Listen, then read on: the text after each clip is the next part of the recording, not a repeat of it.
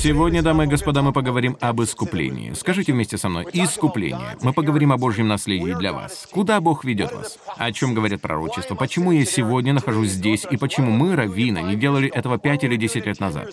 Конечно, люди обращаются в синагоги. Разумеется, они обращаются к раввинам. Но видите ли, дамы и господа, уже даже многие раввины начинают понимать, кто такой Иешуа Хамашир. После смерти Рэбе Шнейрсона в Нью-Йорке мы три дня и три ночи ожидали его воскресения из мертвых.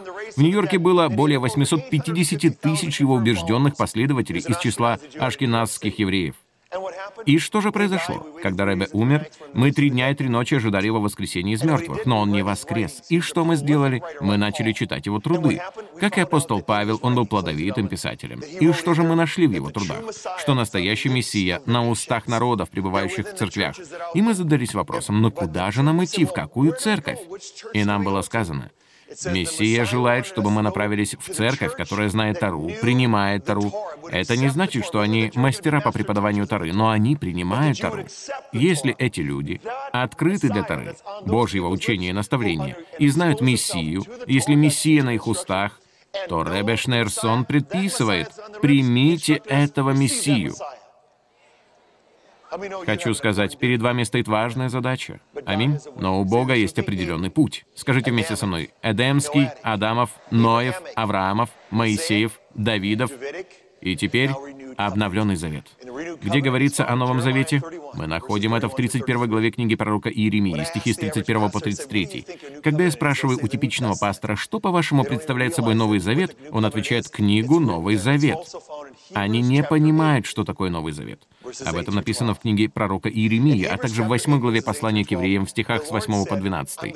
В послании к евреям, главе 8 стихах с 8 по 12 Господь говорит, «Я заключу Новый Завет, я обновлю все прежние заветы, не отменю их, но расширю их, вложу в них более глубокий смысл. Это Эдемский, Адамов, Ноев, Авраамов, Моисеев, Давидов и обновленные заветы. И что же сделал Бог? В послании к евреям, главе 8 стихах с 8 по 12 Господь говорит, «Я обновлю силу всех этих заветов. Я заберу сердца каменные и запишу мои законы на сердцах плотяных» со скрижали каменных на скрижали плотяные. Итак, Господь записал Тару в ваших сердцах и умах. Бог сказал, теперь они будут моим народом, а я их Богом. Видите ли, дамы и господа, вы здесь, потому что у вас есть наследие. Оно уже записано в вашем сердце. Слово «тара» не английское, а духовное. Причина, по которой вы уже хотя бы произнесете его, заключается в том, что оно отзывается эхом в вашем ДНК и РНК, в вашей крови. Вы знаете, что это истинное наставление и учение. Есть что-то внутри вас, что говорит «это правильно». Кто из вас чувствует подобное? Аминь? Что-то внутри вас говорит «я нуждаюсь в правильном наставлении, мне это нужно». Но в 30 главе книги Второзакония Бог говорит, «Я снова соберу вас, я возвращу вас». И это будет до Армагеддона, до 38 главы книги пророка Иезекииля. Все это должно произойти. Тара должна была прийти к вам до наступления последних дней. Вот почему мы здесь. Кто из вас знает, что мы живем в последние дни? Это подтверждается уже лишь тем, что мы здесь. Аминь. Бог пророчествовал об этом. В 37 главе книги пророка Иезекииля, в которой говорится об оживших сухих костях, Бог показал, что Он вернет нам Тару, что вы возьмете Тару в руки на глазах у тех, кто знал вас раньше, кто знал, что вы даже не знаете, как пишется слово Тара. Кто-нибудь скажет «Аминь»? что вы обратитесь к нам, евреям, и научите нас более великой Таре. Но как же это возможно? Они же даже не знают, как произнести это слово. Благодаря Святому Духу. Скажите «Святой Дух». Он осенил вас, аминь? Вы не пришли сегодня утром на это собрание, потому что это был ваш личный выбор. Вы пришли сюда, потому что вы были избраны.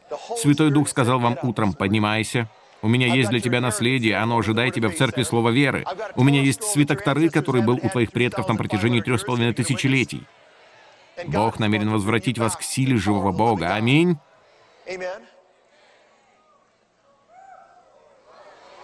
Аминь. Вы готовы? Серьезно. Это не что-то второстепенное. Это свиток Тары, и мы начинаем видеть все по-другому. Вы видите собственными глазами эти буквы впервые со времен Ассирии и Вавилона. Вы никогда их не видели. Как однажды было сказано в Талмуде, если вы поколение, которое видит это, то вы последнее поколение, приходящее к Машеху, Мессии. Мы, как евреи, знаем это. Но есть одна проблема — Причина, по которой вы никогда раньше этого не видели, заключается в том, что мы думали, что вы будете плохо обращаться с Тарой. Но, наконец, мы осознали, вот это да, Мессия находится среди этих людей, рассеянных среди народов. Они не иудеи, но определенно являются частью Израиля. Они не замещают Израиль, а являются его частью. Это значит, что вы израильтяне. Похоже, эта новость вас ошеломила, не так ли? Аминь. Вспомним операцию «Исход», операцию «Соломон». Поэтому мы видим чернокожих африканских израильтян, которые возвращаются. Они покинули Эфиопию и теперь живут в земле Израиля. И, кстати говоря, они получают наивысшие баллы на экзаменах по военной подготовке в Израиле. Они преуспевают как никогда прежде. Расскажу, как это было. 24 транспортных самолета прилетели в Эфиопию. Из них вынули сиденья, чтобы исполнить пророчество о том, что, как сказал пророк, на обратном пути они будут даже рожать детей. И вот эти самолеты вернулись в Израиль, и у пилотов взяли интервью. Они знали, что где-то рядом коммунисты, но на ту местность опустилось густое облако. Это был очень густой туман, но они смогли приземлить самолеты, которые затем наполнили темнокожими эфиопскими евреями. Салоны были забиты до отказа, и они закрыли люки, но остальные эфиопские евреи, которые не смогли попасть в самолеты, легли перед шасси Боингов и сказали, «Если вы оставите нас здесь, то лучше раздавите». Пилоты, тронутые плачем, открыли люки и взяли на борт всех. Самолеты были перегружены, стоял густой туман, и вот самолеты пошли на взлет. Пассажиры молились, чтобы Бог Авраама, Исаака и Иакова поднял их в воздух, и самолеты взлетели под обстрелом коммунистов. И вот они приземлились в земле Израиля. И знаете, что было дальше? Дамы и господа, у меня есть чудесная новость о ваших предшественниках. Иудеи взяли свитки Тары, которые эфиопские евреи не видели тысячи лет, развернули их, и угадайте, что произошло. Это было Ухакотель, Стены Плача, и эфиопские евреи открыли в точности ту главу Тары, которую мы, как иудеи, читали на той неделе.